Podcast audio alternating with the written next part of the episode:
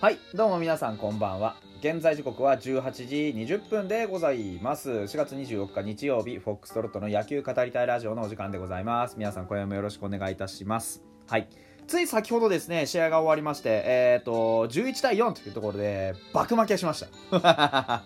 あのー、ちょっとね、ライブやるのにもちょっと頭が痛くなる試合展開だってだったんで、すみません、ライブは今日は、あのー、あれですね、えー、試合の中継はやりませんでした。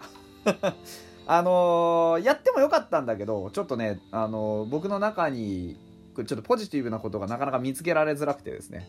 うん、あんまりあれだなと思って。でですね、まあちょっと喋っていきたいなとは思っているんですが、あーと、まあそうですね、えー、お便り届いてるんでちょっと見ていきましょう。えっ、と、こちらね、あのー、質問箱の方にいただきました。えー、投手陣の皆さんが調子悪そうで心配ですが、どうやって立て直すのでしょう、えー、打線もつながらないし、残念な週末、頼みの北山君を出したのはファンのためでしょうか？というところでお便りいただいております。ありがとうございます。ついね、1時間ぐらい前にいただいたお便りです。あのー、投手陣の立て直しは、まあ、あのー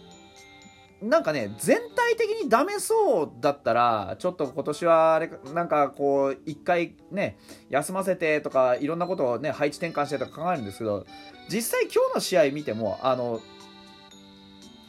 なんて言ったらいいんだ、あ、まずね、ベースとして、全ての試合がゼロで終わらない。のは当たり前じゃないですか。これをまずね、確認しておく必要があるんですよ。だから先発ピッチャーはゼロで抑えなきゃいけないっていうことでもないんですよね先発ピッチャーのあのお仕事っていうのは試合を壊さずに成立させてあのある程度やっぱり勝ちの機運を持ってくることなので僕は今日の杉浦が悪かったとは一つも思ってないんですよなむしろそのショートねあの配置転換抑えから配置転換の直後なんでショートイニング3回を任されて、まあ、2失点。僕はまあまあだと思うんですよ。これが例えば4回になったり5回になったり6回になって同じように2失点3失点で済むんだったら僕は先発として十分1年間回す価値があると思うんですね。で、えー、ただ今日調子悪かったのはもう川野君ですね。川野君の場合は調子ではないんですよ。あの球速見ても別にそこまで、あの悪いわけじゃないし球のキレとかがそんなすごいとか、ね、悪いとか体,、あの体調が優れなさそうとかそういうことではないんですよ。だからあれコンディションではなくても完全に、あのピッチャーとしての引き出しの面で川野君はもう完全に、あの遅れを取っているというのが、まあ、僕の中では明らかはっきり見えたので。まあ、河野君に関してはあのー、これ今日2イニングあの出来で2イニング投げさせてもらったのは、まあ、経験値だなというふうに思いますね。あのビッグボスも試合後にあのつまんない試合見せてしまって申し訳ないと言ったんですけど本当にあのー、申し訳ここれだけはちょっと仕方ない事実なんで言うんですけどやっぱり河野君のあの2イニングはあつまんなかったですね。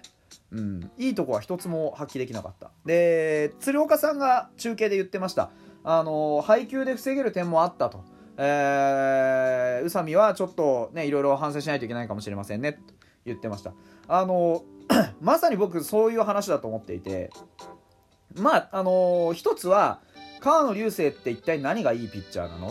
っていうところ。これ僕ずっと言ってますよね。あの投手にしろ野手にしろ、色をちゃんと出しなさいと。どういう、えー、プレーをして自分はアウトを取るのか。どういうプレーをして自分はヒットを打つのかとか。そういうことなんですよね。何がいいところで今あなたは野球ができてるんですかっていうところは今日の川野君からは一つもみじんもかけらも見えなかった。うん、だからそれが僕はあの今日の川野君にと川野君に対する不満ですね。うん、川野流星って実はこういういいとこあるんだぜっていうものが一つも見えなかった。ストレート投げては甘いところに置きに行って打たれ、えー、変化球投げてはボール球はっきりと。おじゃあ一体どうやって川野流星はアウトを取りに今マウンドに上がってるんですか？っていうのが全く見えなくてそこを宇佐美と一緒に作ることができなかったっていうことを考えるとやっぱり宇佐美の方ももう少し考える必要があったんじゃないかなって思うんですね。僕は正解はストライクゾーンの中で勝負をするだったと思います。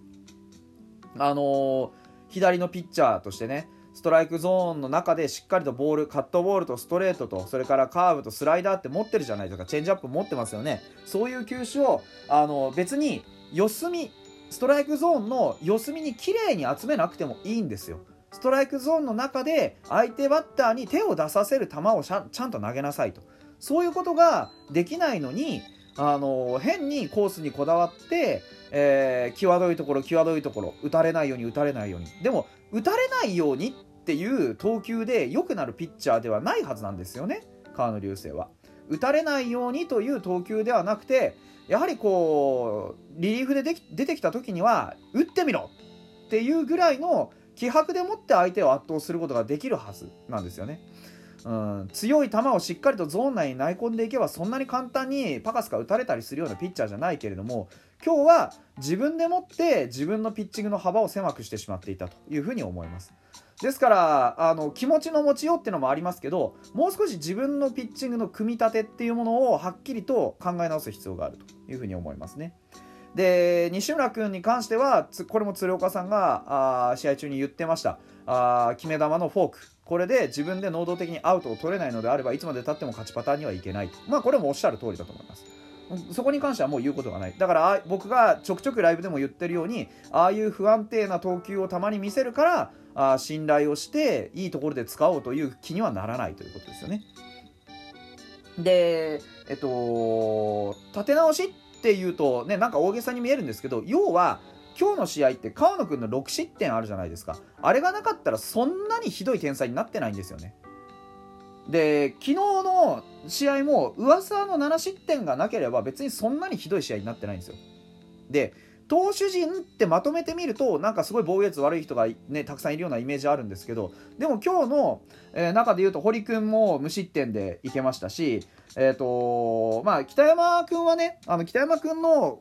パターンはあの堀君と一緒ですけど登板間隔がすごい空いてて要は勝ちパターンで北山君とか堀君が出てくるような展開がなかったのであの登板の間隔が空いたんですよね。で登板間隔空きすぎるとやっぱりあの試合感とかね、今日みたいな、あの緩い投球とか、ね、あの北山君のグラシアルのツーベースからガラガラっと崩れましたけどああいう風になんかちょっと脆さを見せたりするパターンってあるじゃないですかでああいうのをぶっつけ本番で出されても困るわけですよだからやっぱり一回ねどっかで、まあ、調整当番ってよく言われますけど、まあ、そういうようなイメージですよね。だからまあファンの,、ね、あのためっていうのもまあなくはないとは思いますけれども基本的にはやっぱり調整当番です。あの登板価格が空きすぎたってことですね。で、まあ別に僕、北山君も悪いピッチングしたと思ってないですし、あれはあの、キャッチャー、リードしてたタミヤユアの、あの、グラシアルへの過度な警戒、えーが、まあ原因だと思ってるので、あれは、あの、北山君も首を振って、本当は拒否する、えーところだったんじゃないかなと思うんですよね。やっぱり北山君のいいところってゾーンの中でや、ね、勝負をしていける直球じゃないですか。そういういいところをグラシアルの時だけあの出せなかったんですよね。あの端っこの方ねあの際どいラインを要求してみたり、えー変化球を多めに使ってみたりっていう。でもそれだと北山君って生きないじゃないですか。北山君のいいところは1人目2人目のアウトを取ったように直球でビシバシ攻めていけるところ。いかにグラシアルとはいえあの流れで同じように攻めていけばそんなに大きな当たりを打たれることもなかったはずなんですよね。これは結果論ではありますけれどもあのやっぱりきちんと、えーいいところを引き出す。その打たれないためのピッチングではなくてです。ね、うん、打たれないためのピッチングをやり始めるともうそれって自分との戦いになっちゃうんですよ。相手バッターとどういう勝負をするかの前に自分のこう投げた球がどこに行くかの勝負が始まってしまうんですよね、まあ、それをやってしまうとちょっと今日は厳しいなっていう試合でした。ですからあの投手陣全体で見るとそこまで悪くはないんです実は。川野君がちょっとあのね抜群に調子が悪かったとか昨日も上沢がすごく調子が悪かったとかあ点差だけ見ると確かにねすごいついててめちゃくちゃいろんな人打たれたように見えるんですけどポイントポイントで川野君とかその上沢みたいなそのね去年それなりに実績のある選手がちょっと調子を崩しているっていうだけなのでそこまで大きな問題では全体的にはないと思います。で今日の投球で杉浦もある程度あの先発として、えーやっていける目処も立ちましたしうんだからまあ実際のところはゼロで抑えることはできなくったって今ね今日の試合見たって点はそれなりに取れてるんですよ。4点とかね。昨日だって3点取ってでその前は12点取ってるわけですから。ですから点を取るっていうことに関してはある程度できるようになってきているわけです。ただそれ以上に失点しているっていうだけの話なのでそこのところのバランス歯車の噛み合わせこれがうまくいけばそんなにあのひどい事態には今なってないというふうに思います。あの強がりでも何でもなくてうちのチームはまあこういう大味な試合を時々やってしまうぐらいのまだ実力っていうことです。ですから、あの今日もあの展開としたら非常に、ね、厳しい展開でしたけどただあの何が悪いかっていうのは見て分かる通り僕はすごくはっきり、あの試合の中で課題が出せてるだけマシかなというふうに思います。これが全力で挑んでって何の隙もないこれはもうこ今このピッチャーができる限界の勝負だなっていう勝負をやってやられたりするとまあちょっとお話にならんなっていう話になるんですけどそんなことはなくてまだまだその試合になってないじゃないですかはっきり言って今日の試合なんてのは、うん、だからそこには実力差があるだけなんですよ。ですから成長していけばこれもまた埋まっていく差ですしあのー、昨日今日とまあねたくさん点数入れられて負けてますけどそれってじゃあ何なのっていうともうはっきり言っちゃいますけど自滅なんですよどっちも。